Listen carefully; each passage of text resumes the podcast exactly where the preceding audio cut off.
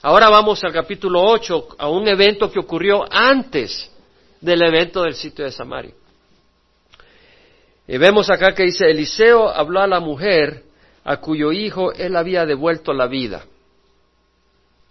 diciendo, levántate y vete tú y tu casa y reside donde puedas residir, porque Jehová ha llamado al hambre que vendrá sobre la tierra por siete años. Es decir, Dios le avisa por medio de Eliseo a la tsunamita. ¿Se acuerdan la historia de la mujer tsunamita que está en Segunda Reyes capítulo 4? La mujer tsunamita era aquella mujer que estaba en, la tribu de Isaacar, en la ciudad de, eh, Sunem. Por eso se le dice la tsunamita. Entonces, Eliseo, que era de Abel Meola, al oeste del río Jordán, iba hacia Carmelo muy seguido y pasaba por Sunem. Y cuando pasaba, la mujer tsunamita se, se percató de él, de este peregrino que pasaba por ahí, y le ofreció hospitalidad con gran amor, con gran deseo de atender a este hombre. Y, pues le daba de comer, taquitos, lo que fuera, taquitos de camello probablemente. Pero sabemos que después de algunas veces dice, hombre, este es un hombre santo de Dios. Y le dice a su esposo, ¿sabes qué? Hagámosle un aposento alto y pongámosle unas paredes y pongámosle una cama, pongámosle una mesa, una silla, un candelero, para que cuando venga a nosotros tenga a dónde quedarse. Le ofreció esa amabilidad a ese extranjero. Y vemos de que eh, Eliseo se percata de esa amabilidad y quiere bendecir a esta mujer sunamita. Y le dice a su a su ayudante, eh, llama a la tsunamita. Y viene la tsunamita y dice, bueno, ¿qué podemos hacer por ti? Veo que te has preocupado por nosotros. ¿Qué podemos hacer por ti? Dice, ¿quieres que hable ante el rey a favor de ti? Y le dice, yo vivo entre mi pueblo, no necesito nada prácticamente. Pero Dios quería bendecir a la tsunamita, Dios te quiere bendecir a ti. Dios quería bendecir a la tsunamita de manera de que dice Eliseo, bueno, ¿cómo podemos ayudarle? Tiene que haber alguna manera en que eh, eh, le ayudemos. Y vemos que Giesi dice, bueno, esta mujer ya no tiene hijos, no tiene hijos y su esposo ya es de edad avanzada, y pues la manera de ayudarle es poderle dar un hijo. Entonces viene él, Eliseo, y le dice a la tsunamita, este, el próximo año, en esta misma época, tendrás un varón. Y ella dice, no me, no me mientas. O sea, no me engañes, es decir, no me des una esperanza falsa. Pero efectivamente pasó el año, ella estuvo embarazada y tuvo un varón. Y el niño creció y vemos que eh, cuando ya está eh, ya grandecito, sale al campo donde su padre está cegando los campos y dice, ay, mi cabeza, mi cabeza. Y el papá dice a uno de los criados, llévaselo donde la mamá y se lo lleva donde la mamá, lo pone en las piernas de la mamá y el niño se queja del dolor de cabeza y se muere. Entonces viene ella y lo lleva al aposento alto de Eliseo, pues que había construido para Eliseo, lo pone ahí, eh, ve que está muerto, cierra las puertas y va corriendo hacia Eliseo que estaba en el monte Carmelo. Primero le pide a su esposo por un criado y unas asnas para poder ir y le dice el esposo, bueno, ¿para qué quieres un criado y una asna? Y le dice, porque quiero ir a ver a Eliseo? ¿Y por qué quieres ir a ver al profeta de Dios? No es luna, no es luna nueva, no es día de reposo. ¿Qué, qué es lo que quieres celebrar? ¿Qué pasa? Le dice, no, guarda tu paz, déjame ir. Y va donde Eliseo y cuando ve a Eliseo, eh, Eliseo primero ve a la tsunamita y le dice a Giesi, ve a ver qué le pasa a la mujer. Pregúntale si está bien ella, si está bien su marido, si está bien su hijo. Y ella dice, estoy bien. Pero ella quería ir donde Eliseo y cuando llega donde Eliseo se le tira las piernas y le dice, no deje que no me engañaras. Entonces él entendió. Le dice a si lleva mi báculo y corre donde el niño y ponlo en el rostro. Y la mujer le dice, Dios vive que yo no me aparto de ti. Entonces Eliseo tiene que ir y sí, eh, y le pone el báculo en la cara del niño, pero el niño no, no, no se restablece. Entonces viene Eliseo, sube al aposento alto eh, ora antes y luego se acuesta sobre el niño, pone sus ojos sobre los ojos del niño, pone su boca sobre su boca, sus manos sobre sus manos y el niño agarra calor. Luego baja, sigue caminando y vuelve a poner sus manos y el niño resucita. Entonces bendice. Eh, vemos que primero le da un niño y luego cuando muere eh, lo revive. Ahora en el versículo 38 del capítulo 4, que es de donde estoy leyendo, vemos que viene una hambruna. Porque dice, cuando Eliseo regresó a Gilgal, había hambre en la tierra. Entonces habla de una hambruna y tenemos la historia de que, de que Eliseo y está la escuela de los profetas, eh, están con hambre y manda a hacer un potaje y el potaje tiene veneno. Las calabazas silvestres que habían conseguido eh, no eran muy buenas y dicen, hay muerte aquí en, en la comida. Entonces viene Eliseo y dice, pónganle harina y pone harina y sana. Ya estudiamos eso, hablamos y dimos aplicación bíblica. ¿Se acuerdan de la historia, hermanos? Bueno, el punto es que ahí hay un hambre. Entonces vemos de que esto ocurre, lo que, estamos, lo que vamos a leer en el capítulo 8, eh, es esa hambruna de la que se está hablando. Después de que resucita Eliseo a la hija de la tsunamita. Entonces vemos que dice, Eliseo habló a la mujer a cuyo hijo él había devuelto la vida diciendo, levántate. Vemos entonces Dios queriendo bendecir a la tsunamita, que, viene una hambruna como castigo de Dios. Dios usa el hambre para castigar al pueblo, pero quiere eh, ayudar a esta tsunamita. Entonces le dice, vete tú y tu casa, tu familia, y reside donde puedas residir, porque Jehová ha llamado el hambre que vendrá sobre la tierra por siete años. La mujer creyó, la mujer puso atención en la palabra del profeta, se levantó e hizo conforme a la palabra del hombre de Dios y se fue ella con los de su casa y residió en la tierra de los filisteos siete años, en tierra enemiga. Va para allá. Y aconteció que al cabo de los siete años la mujer volvió de la tierra de los filisteos y salió a implorar al rey por su casa y por su campo. Es decir, fue siete años, hubo la hambruna, tal como Dios lo había profetizado. Ella logró escapar de la hambruna porque creyó en la palabra de Dios, pero cuando regresa ya a su casa y su campo eh, lo está poseyendo alguien más. Entonces ella quiere ir donde el rey para pedir que se le entreguen. Y cabalmente el rey estaba hablando con Giesi, vemos de que esto ocurre antes del fenómeno de Naamán. ¿Se acuerda de Naamán, el leproso? Entonces sabemos que esto ocurrió antes de eso, porque Giesi no estaría en la presencia del rey si estuviera leproso. Entonces este evento ocurrió antes son un poco de la cronología, pero de todas maneras, el rey está hablando con Giesi, criado del hombre de Dios, diciendo, te ruego que me cuentes todas las grandes cosas que ha hecho Eliseo. Cuéntame qué hizo Eliseo, esos grandes milagros. Hay mucha gente que está interesada en los milagros de Dios, pero su corazón no se ha arrepentido ni busca a Dios. Vemos que sucedió que mientras él contaba al rey cómo había devuelto la vida de un muerto, es decir, eh, eh, Giesi le está contando al rey las grandes obras que había hecho Eliseo, Dios a través de Eliseo. Y, lo que le empieza a contar es cómo había resucitado a un niño, cómo le había dado un niño a una mujer y a un padre ya mayor, y cómo cuando se muere Eliseo lo resucita. está contando en el momento que llega esa mujer a donde el rey a solicitar que le regresen su campo. Fue un momento de Dios oportuno. Y la mujer a cuyo hijo había devuelto la vida imploró al rey por su casa y por su campo. Y Jesse dijo, oh rey, señor mío, esta es la mujer y este es el hijo al que Eliseo devolvió eh, la vida. Cuando el rey preguntó a la mujer, ella se lo contó, entonces el rey le asignó un oficial diciendo, restaurale todo lo que era suyo y todo el fruto del campo desde el día que dejó el país hasta ahora. Es decir, llega en el momento preciso. Entonces el corazón del rey eh, se, se, ablanda al darse cuenta, wow, esta es la mujer de que me estás diciendo, cuéntame. Y la mujer le dice, sí, sí, señor.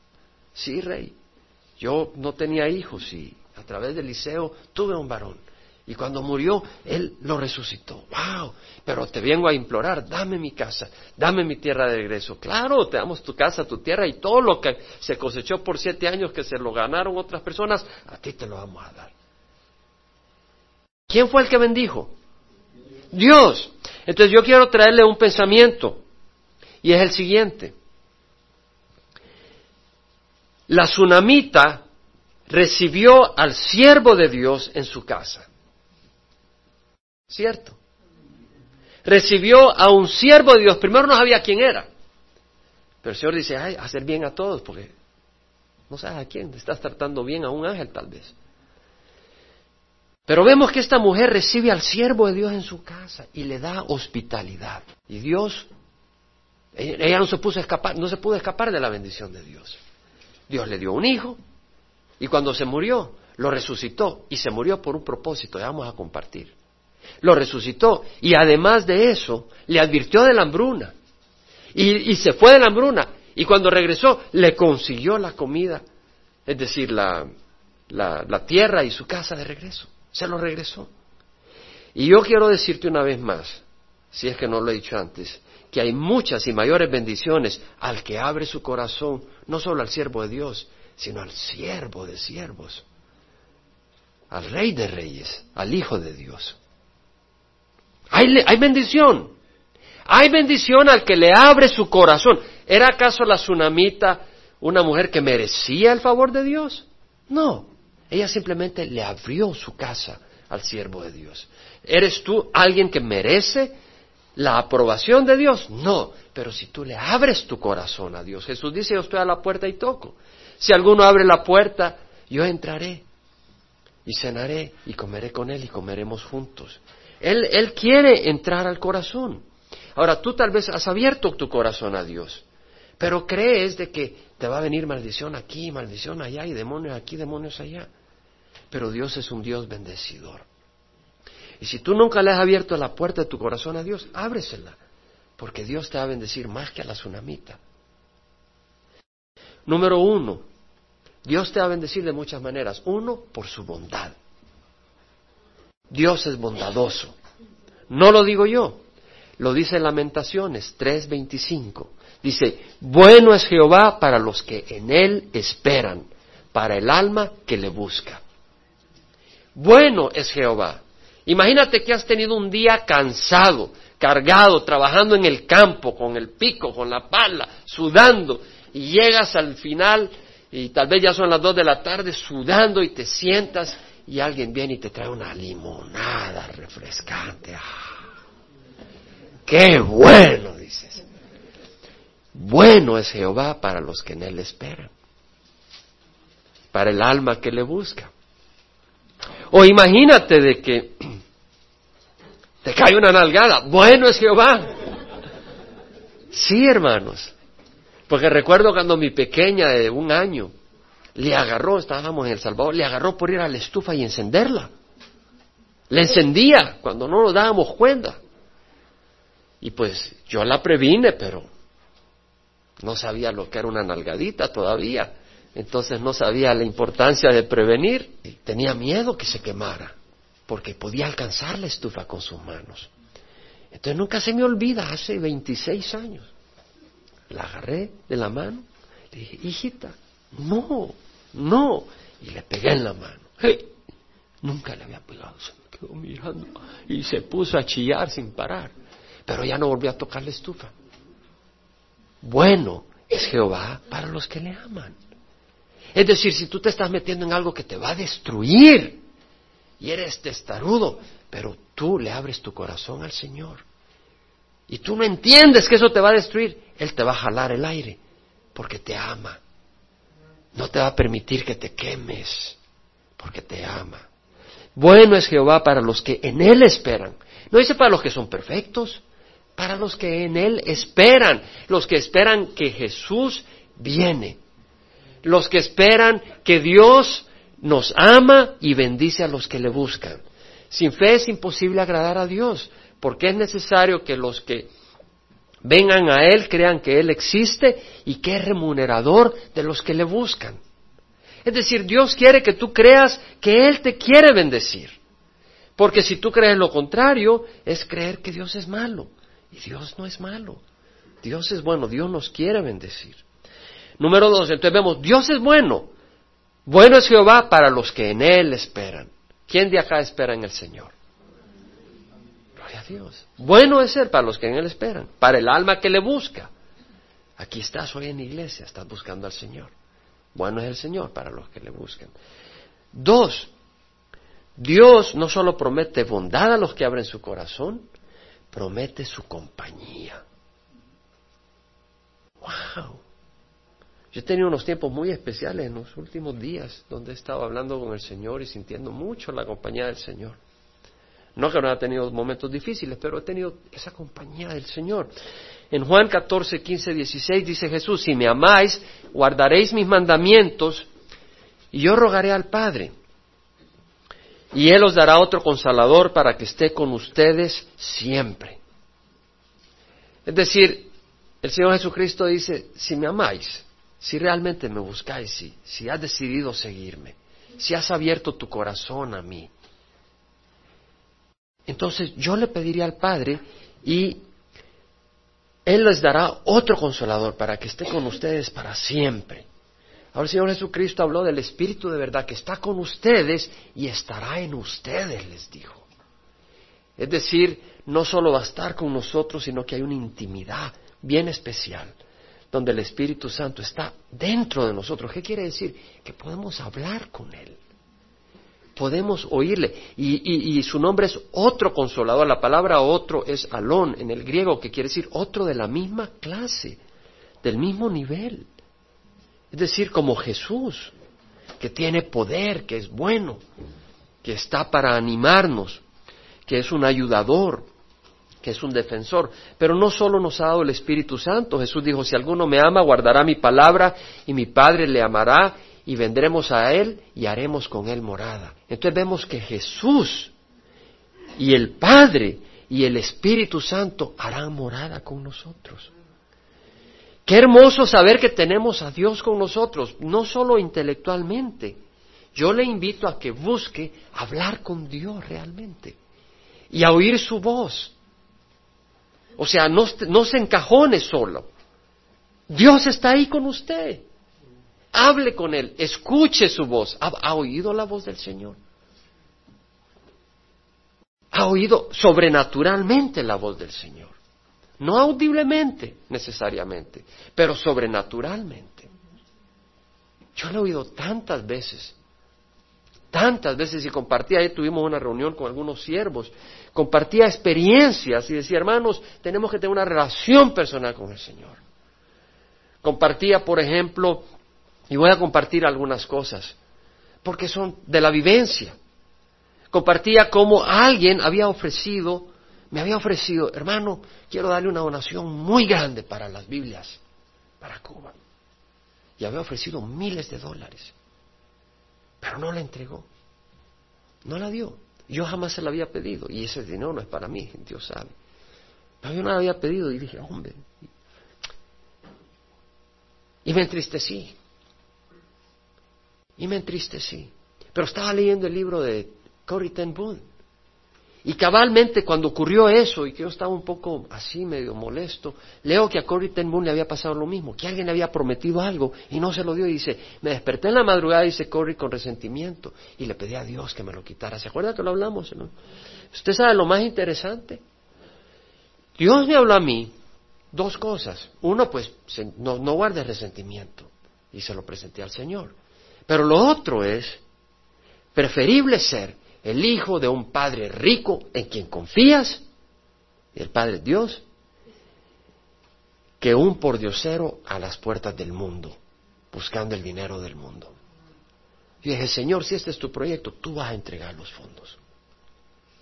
Yo no andar tocando puertas para que la gente aquí, que la gente allá. Si esta es tu obra, tú la vas a levantar.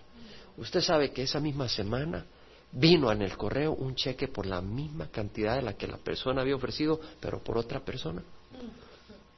Por miles de dólares, pero la misma cantidad exacta. Dios me habló.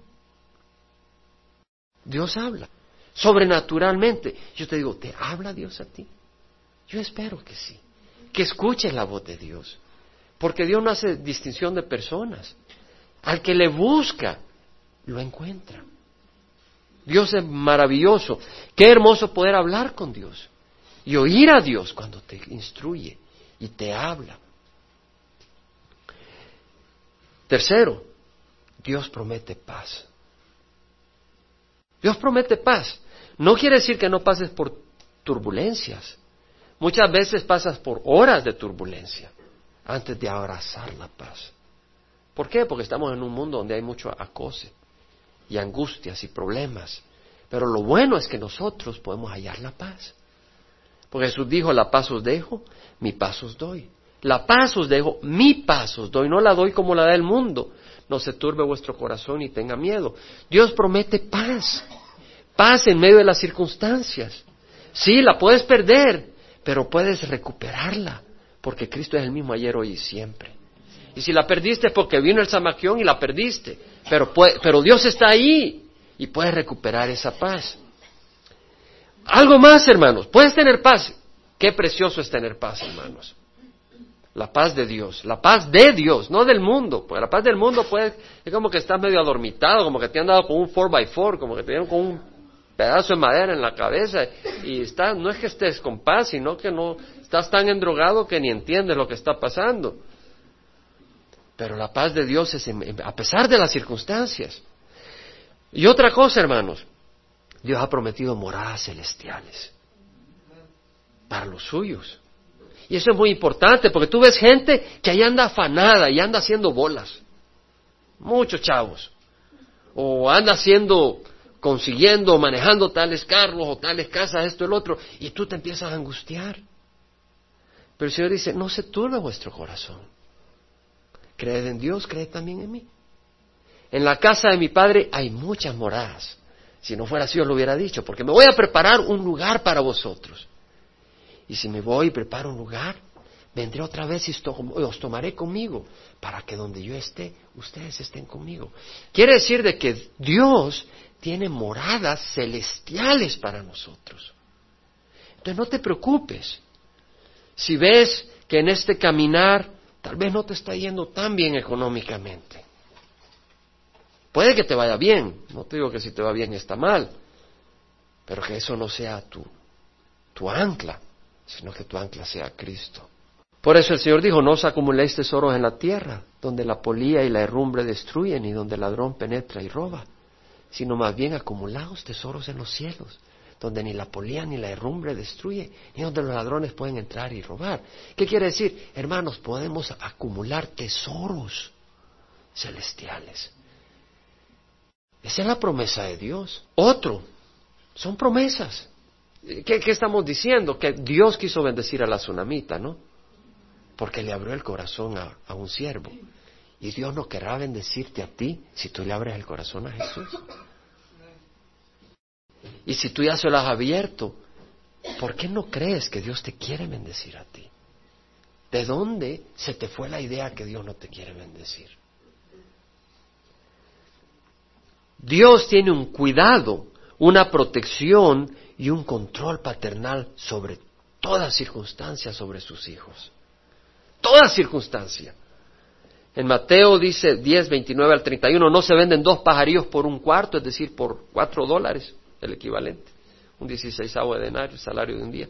No se venden dos pajarillos por 50 centavos y sin embargo, perdón, cuatro dólares, y sin embargo ni uno de ellos caerá a la tierra sin permitirlo vuestro Padre. Dios tiene control absoluto.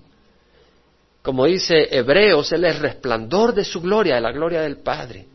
Y la expresión exacta de su naturaleza, y Él sostiene todo el universo por el poder de su palabra. Dios es poderoso. Y vemos que dice Jesús, y hasta los cabellos de vuestra cabeza están todos contados. Así que no temáis, vosotros valéis mucho más que muchos pajarillos. Nosotros valemos más que muchos pajarillos. Y dice Dios, uno no se cae sin que yo lo permita. Un cabello de vuestra cabeza ya está contado. Y ustedes valen mucho más que todo eso, dice Dios. ¿Qué nos está diciendo? Que Él tiene poder y que a Él le interesamos. Por eso dice, descargad vuestra ansiedad sobre Él, porque Él tiene cuidado sobre vosotros. Dios nos ama. Además, nos da poder para vivir victoriosamente. Es una promesa. Es una promesa. Alguien me dijo en victoria. Raúl me dijo, ¿verdad? en victoria. Y puse atención, porque es cierto. El cristiano no quiere decir que no vivas con sufrimiento. Habría que ser un hipócrita. No quiere decir que no tropeces. Habría que ser un mentiroso. No quiere decir que no falles. Habría que ser un mentiroso. Pero el cristiano puede vivir en victoria y debe de vivir en victoria. Jesús dijo en primera de Juan 5:4, todo el que es nacido de Dios vence al mundo. Y esta es la victoria que ha vencido al mundo, nuestra fe. ¿O no? Fe de que existe Dios, los demonios creen que existe Dios y tiemblan. Más que eso. Fe de que Cristo te ama y que Cristo y sus promesas son verdad y que tú puedes abrazarlas. Porque con esas promesas tú esperas al Señor, no te hundes. Por eso nos ha dado Dios sus promesas. Y además, perdón de toda injusticia. ¿Sabes qué? Tú le puedes pedir perdón a alguien y se puede cansar de perdonarte aunque Dios diga que perdone siempre. Pero eso nunca se cansa. Él dice, si confesamos nuestros pecados, Él es fiel y justo para perdonar nuestros pecados y limpiarnos de toda injusticia. Todo lo que tienes que hacer es decirle, Señor, perdóname de corazón. Y Él te limpia de toda maldad. Y aquí hablamos solo de algunas de las cosas con que Dios nos quiere bendecir. Algunas, porque pudiéramos pasar toda la tarde hablando, pero hablamos de que Dios promete ser bondadoso. Bondadoso, la bondad de Dios. Tener, estar con nosotros siempre. La compañía promete moradas celestiales, promete su paz, promete un cuido paternal, promete poder para vivir victoriosamente y promete perdonarnos. Entonces yo te hago una pregunta. Cierra los ojos. ¿Le has abierto tu corazón a Dios? Cierra los ojos, todos, cierra los ojos. ¿Le has abierto tu corazón a Dios? Si le has abierto tu corazón a Dios, toma esas promesas, porque son de Dios para ti. ¿Por qué le vas a permitir a Satanás que se las robe? Vemos la historia de la tsunamita, amén. Y vemos que Dios promete bendición. Ahora vamos a ver una historia un poco distinta donde Eliseo va a Damascus. ¿Se acuerdan que es Damascus? Damascus es la capital de Siria, de los arameos. ¿Quiénes eran los arameos? ¿Amigos de los israelitas? No, enemigos. Llegaban, los saqueaban, eh, los trataban muy mal. Entonces vemos que Eliseo fue a Damascus y Ben Hadad, rey de Aram, estaba enfermo. Y le dieron aviso diciendo, el hombre de Dios ha venido acá. Y el rey dio, dijo a Asael, toma un presente en tu mano y ve al encuentro del hombre de Dios y consulta a Jehová por medio de él diciendo, sanaré de esta enfermedad. Es decir, Benadad el rey manda a Hazael a que vaya a donde Eliseo para consultar, porque eh, Benadad estaba muy enfermo y dice, sanaré de esta enfermedad. Y Asael fue a recibirle y tomó un presente en su mano de todo lo bueno de Damasco, la carga de cuarenta camellos. Imagínense los regalos que enviaba el rey. Probablemente lo que quería es que Eliseo orara a Dios para su sanidad. Y vino y se puso delante de él y dijo, tu hijo Benadad, rey de Aram, bueno, Benadad no era hijo de Eliseo, pero está tratando de darle una, como quien dice, echándole ahí florecitas para conseguir sanidad. Tu hijo Benadad, rey de Aram, me ha enviado a ti diciendo, sanaré de esta enfermedad. Entonces Eliseo le dijo, ve y dile, ciertamente sanarás, pero Jehová me ha, mostrado que ciertamente morirá. Wow, este hombre de Dios es mentiroso. Vamos a tener otra explicación. Lo que le está diciendo, lo más probable, es de que de esa enfermedad no va a morir. Pero hay alguien que se adelanta y lo mata. Y por eso le dice, pero de todas maneras morirá. Vemos acá que eh, Eliseo se puso rígido, su rostro, y fijó sus ojos en él, en, en Hazael, hasta que se sintió avergonzado y el hombre de Dios lloró. Es decir, Eliseo empieza a llorar, se le queda viendo fijamente a Hazael. Se le queda mirando fijamente porque tuvo una visión de Dios en ese momento. Y empieza a llorar Eliseo. Si este hombre está loco, Hermano, no te extrañes si te dicen que estás loco, porque cuando estás guiado por el Espíritu Santo, el hombre natural no entiende lo que está pasando contigo. Tal vez estás platicando y de repente parece que está ido y este hombre está ido, ¿qué le pasa? Pero tal vez te pusiste a orar por esa persona. Asael dijo, ¿por qué llora mi señor? Entonces respondió, porque sé el mal que harás a los hijos de Israel. Incendiarás sus fortalezas, matarás a espada a sus jóvenes, estrellarás a sus niños y rasgarás el vientre a sus mujeres en cinta. Es decir, Eliseo se da cuenta cómo Hazael iba a, traer destrucción a Israel. ¿Quién, mandó a, ¿Quién, mandó a, ungir a Hazael como rey? Porque dice el versículo 13, entonces Hazael dijo, pero ¿qué es tu siervo sino un perro para que haga tan enorme cosa? Es decir, yo no soy nadie. No es que quiera decir yo soy un perro rabioso, no. Está diciendo yo soy alguien que no vale nada, no, no tengo posición. Dice, no. Respondió Eliseo, el Señor me ha mostrado que tú serás rey de Aram. De hecho, ¿se acuerda cuando Eliseo tuvo esa experiencia en el monte Oreb? Eliseo estaba huyendo de Jezabel, ¿se acuerdan? Y huyendo de Jezabel, el capítulo 19, 19 Primera de Reyes, aparece que llega al monte Oreb y se va a quejar con Dios. Yo solo yo he quedado y mira todo lo que está pasando. Y le dice, mira, no te preocupes, quiero que unjas a Jehú como rey de Israel, y quiero que unjas a, Hazael como rey de Aram, y quiero que unjas a Eliseo de Abel Meola como profeta sucesor tuyo. Y el que escape de la, de la espada de Hazael lo agarrará eh, Jehú, rey de Israel, y el que escape de la espada de Jehú lo agarrará Eliseo. Eso fue lo que le dijo el Señor a Elías. Entonces, lo que estaba pasando es que Dios le estaba dando a Elías eh, profecía, y no solo profecía, sino instrucciones de personas que iban a estar en responsabilidades en Aram, eh, Hazael, en Israel, Jehú, y luego Eliseo, para traer justicia y la ira de Dios contra Israel, porque se había prostituido contra, con idolatría. ¿Sí se acuerdan, hermanos? Estamos, eh, sabemos lo que estamos hablando acá, me interesa que estemos conectados. Es decir, Israel se había vuelto a la idolatría. Entonces Dios estaba levantando gente que iba a traer la ira de Dios, la justicia de Dios, para corregirlos. Entonces vemos que eh, Eliseo respondió, el Señor me ha mostrado que tú serás rey de Aram. Entonces eh, Hazael se alejó de Eliseo y regresó a su Señor, quien le dijo, ¿qué te dijo Eliseo? Y él respondió, me dijo que ciertamente sanarás. No le dijo la segunda parte, pero que morirás. Es decir, lo que Eliseo le está diciendo a Hazael, él sanará si le das tiempo. Pero como Hazael tenía ambiciones, él mismo mató al rey. Y por eso le dijo Eliseo, pero morirá. Es decir, si lo dejas, sanará. Pero te lo está volando, mi amigo. Solo que no se lo dijo para no, no promover que él sea el que lo asesine. Es decir, Dios conoce todo, pero eso no libra de, no libra de responsabilidad a Hazael, que fue un asesino, porque vemos que sucedió que el día siguiente Hazael tomó la manta, la empapó en agua y se la puso sobre la cara y murió eh, Benadad. Y Hazael reinó en su lugar. Pero quiero traer algo acá. Primero, nos vamos a regresar a la historia de la tsunamita.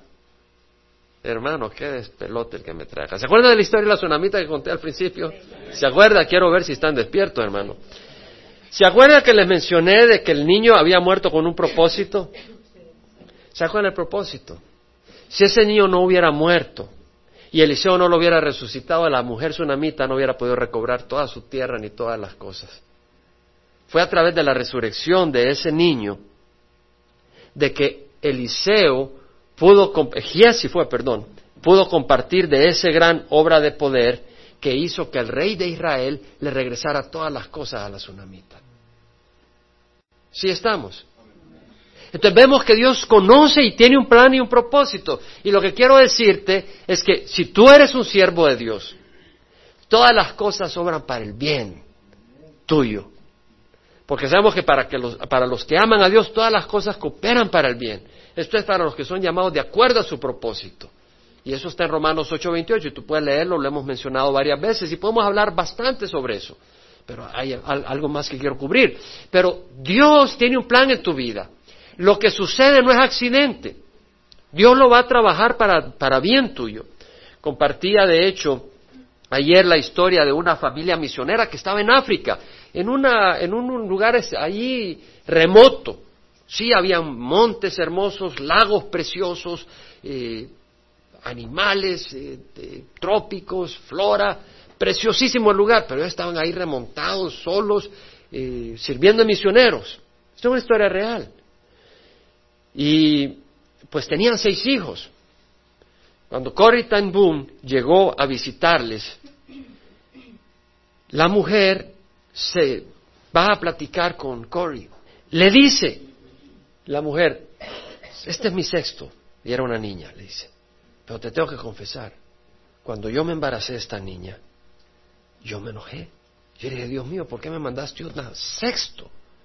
Ya con cinco más que suficiente. Aquí a uno le toca tan difícil, tantas condiciones tan difíciles, y tener un sexto, Dios mío, no puede ser. Y me rebelé, me enojé con Dios.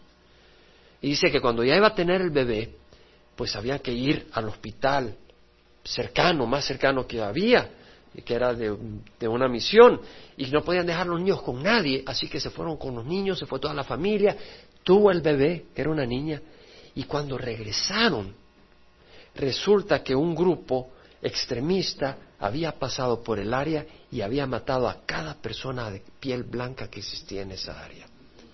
Entonces el niño le salvó la vida.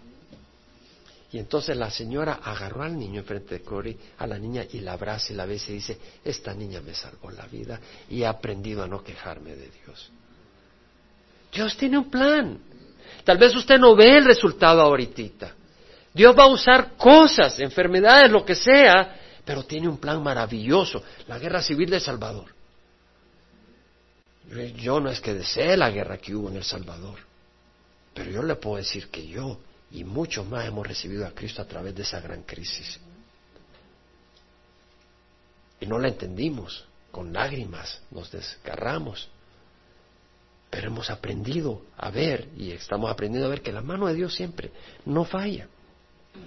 Entonces Eliseo, Eliseo va a Damasco, hermano, ¿Se acuerdan cuando a Jonás Dios le dijo, vete a Nínive? ¿Qué hizo Jonás? Claro, Señor, vamos a Nínive. No, para España, agarró para el otro lado. ¿Qué voy a ir donde estos enemigos? Eliseo Dios lo mandó donde el enemigo. ¿Y qué hizo? Para allá voy. Un buen siervo de Dios. Un siervo de Dios es guiado por el Espíritu Santo, es obediente. Porque debe decir, este, este es indigestión, los frijoles que me comí. No puede ser que yo vaya, que Dios me esté llevando a, a, donde los arameos, a Damasco. No puede ser, este es lo que me comí, los chiles, un habano ahí.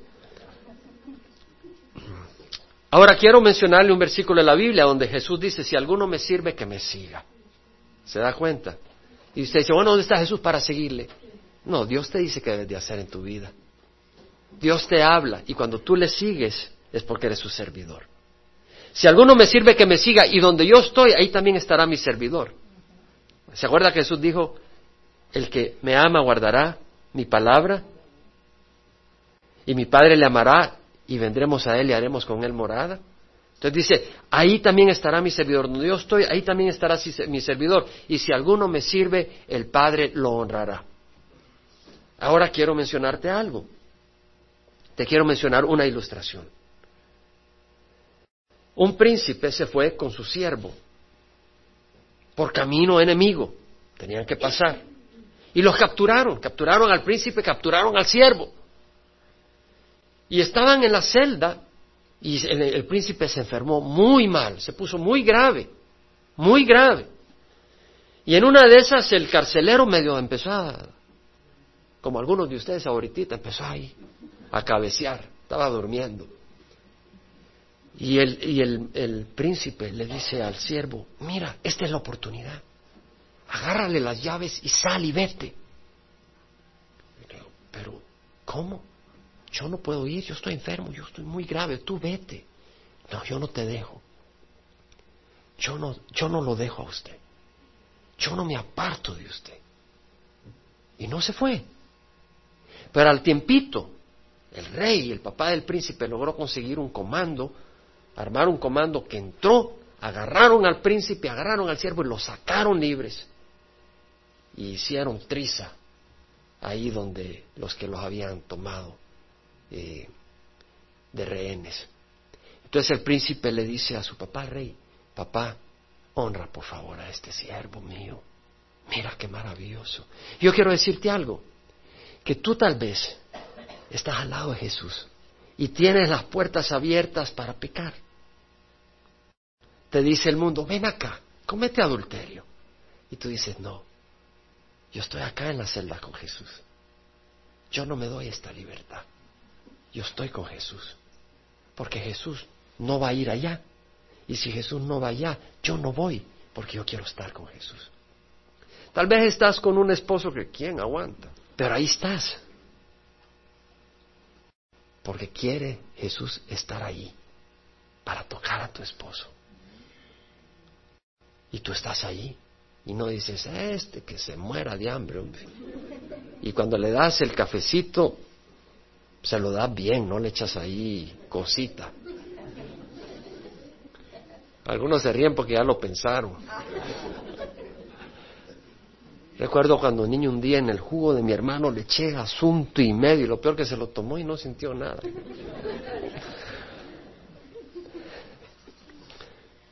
Pero Dios te va a honrar. Dios te va a honrar. Permanece ahí. Otra cosa, vemos que Hazael fue un instrumento de Dios para traer la justicia de Dios. Bueno, vemos que Israel sembró maldad, idolatría y cosechó destrucción. Ten cuidado lo que siembras, porque vas a cosechar destrucción. No sembremos la maldad. Vemos también la crueldad de Hazael contra Israel, ¿cierto? Es decir, a espada a las mujeres embarazadas, a rajárselas. A los niños los estrellaron contra los acantilados. ¿Es lo que iba a hacer? ¿Qué es lo que le provocó esto a Eliseo? ¿Qué le provocó, hermanos? ¿Perdón? Llanto. Llanto. A veces uno oye mensajes y te vas a ir al infierno. no, hermano, no es así la cosa. Algunos mensajes así parecen, hermano, ¿cierto? Como que se están gozando que uno se va a condenar. No, hermano, no, ese no es el Señor. Ponemos humor, pero son verdades, ¿no? Vamos a Lucas 19. Jesús, en la entrada del domingo de Pascuas, se acerca a Jerusalén. Dice que al ver la ciudad lloró sobre ella. 19:41. Lloró sobre ella. ¿Quién iba a traer juicio sobre Jerusalén, hermanos? Dios. Iba a destruirla. En el año 70 la destruyó. Los romanos entraron. Se quemó el templo. Murieron de hambre, canibalismo, toda la destrucción que puede imaginarse. Pero vemos que Jesús, sabiendo lo que iba a venir, dice, lloró sobre ella diciendo, si tú también hubieras sabido en este día lo que conduce a la paz. ¿Qué es lo que conduce a la paz? Jesucristo. Pero ahora está oculto a tus ojos, porque sobre ti vendrán días cuando tus enemigos echarán terraplén delante de ti, es decir, iban a, a, poner trabajo para entrar y destruir, te sitiarán y te acosarán por todas partes y te derribarán a tierra y a tus hijos dentro de ti y no dejarán en ti piedra sobre piedra, porque no conociste el tiempo de tu visitación. Jesús había venido para rescatar el alma principalmente. Y ellos lo rechazaron, no solo perdieron su alma en el infierno, sino que fueron destruidos de una manera tremenda. Pero vemos que Jesús no lo dijo con gozo, sino con lágrimas. Nuestro Dios, contrario a como nos lo quiere presentar Satanás, es un Padre que nos ama y que llora por aquellos que lo rechazan. Dios no está ahí sentado esperando castigarnos. Dice la palabra del Señor que Dios es paciente para con todos, no queriendo que nadie perezca, mas que todos vengan al arrepentimiento. Y el Señor también dice, ¿verdad? Que si nosotros venimos a Él y confesamos nuestros pecados, Él es fiel y justo para perdonar nuestros pecados y limpiarnos de toda maldad. Ese es el Dios al que adoramos. Por eso hay esperanza. Por eso podemos tener sanidad en el Señor.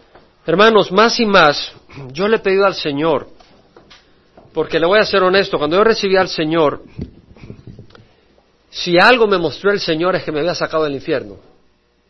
Saben, yo no sé, a otros tal vez no le ha mostrado eso o no se han dado cuenta, pero yo me di cuenta que Dios me había sacado del infierno. Me había rescatado del infierno. Y me di cuenta de lo hermoso que es Jesús y la salvación. Pero yo sentía una preocupación por aquellos que iban al infierno. No sé si me explico. Y realmente que eh, cuando yo acababa de venir al Señor rápido te afligía, hermano. Porque Dios me había dado la luz para darte a entender que ibas para el infierno. Y mucha gente recibió al Señor de esa manera en mi testimonio personal. Pero algunos resistieron. Este solo no habla del infierno, que no sé qué, que no sé cuánto. Bueno, yo quiero decirte que hay un infierno y que Dios nos ha librado de eso a través de Jesucristo. Pero también quiero decirte de que Dios es más que librarnos del infierno. Dios es paz, es abundancia, es esperanza. Y hay propósito en nuestras vidas. Entonces gocemos la presencia del Señor, caminemos en victoria y no nos desesperemos en las pruebas, porque Dios tiene un plan en ellas.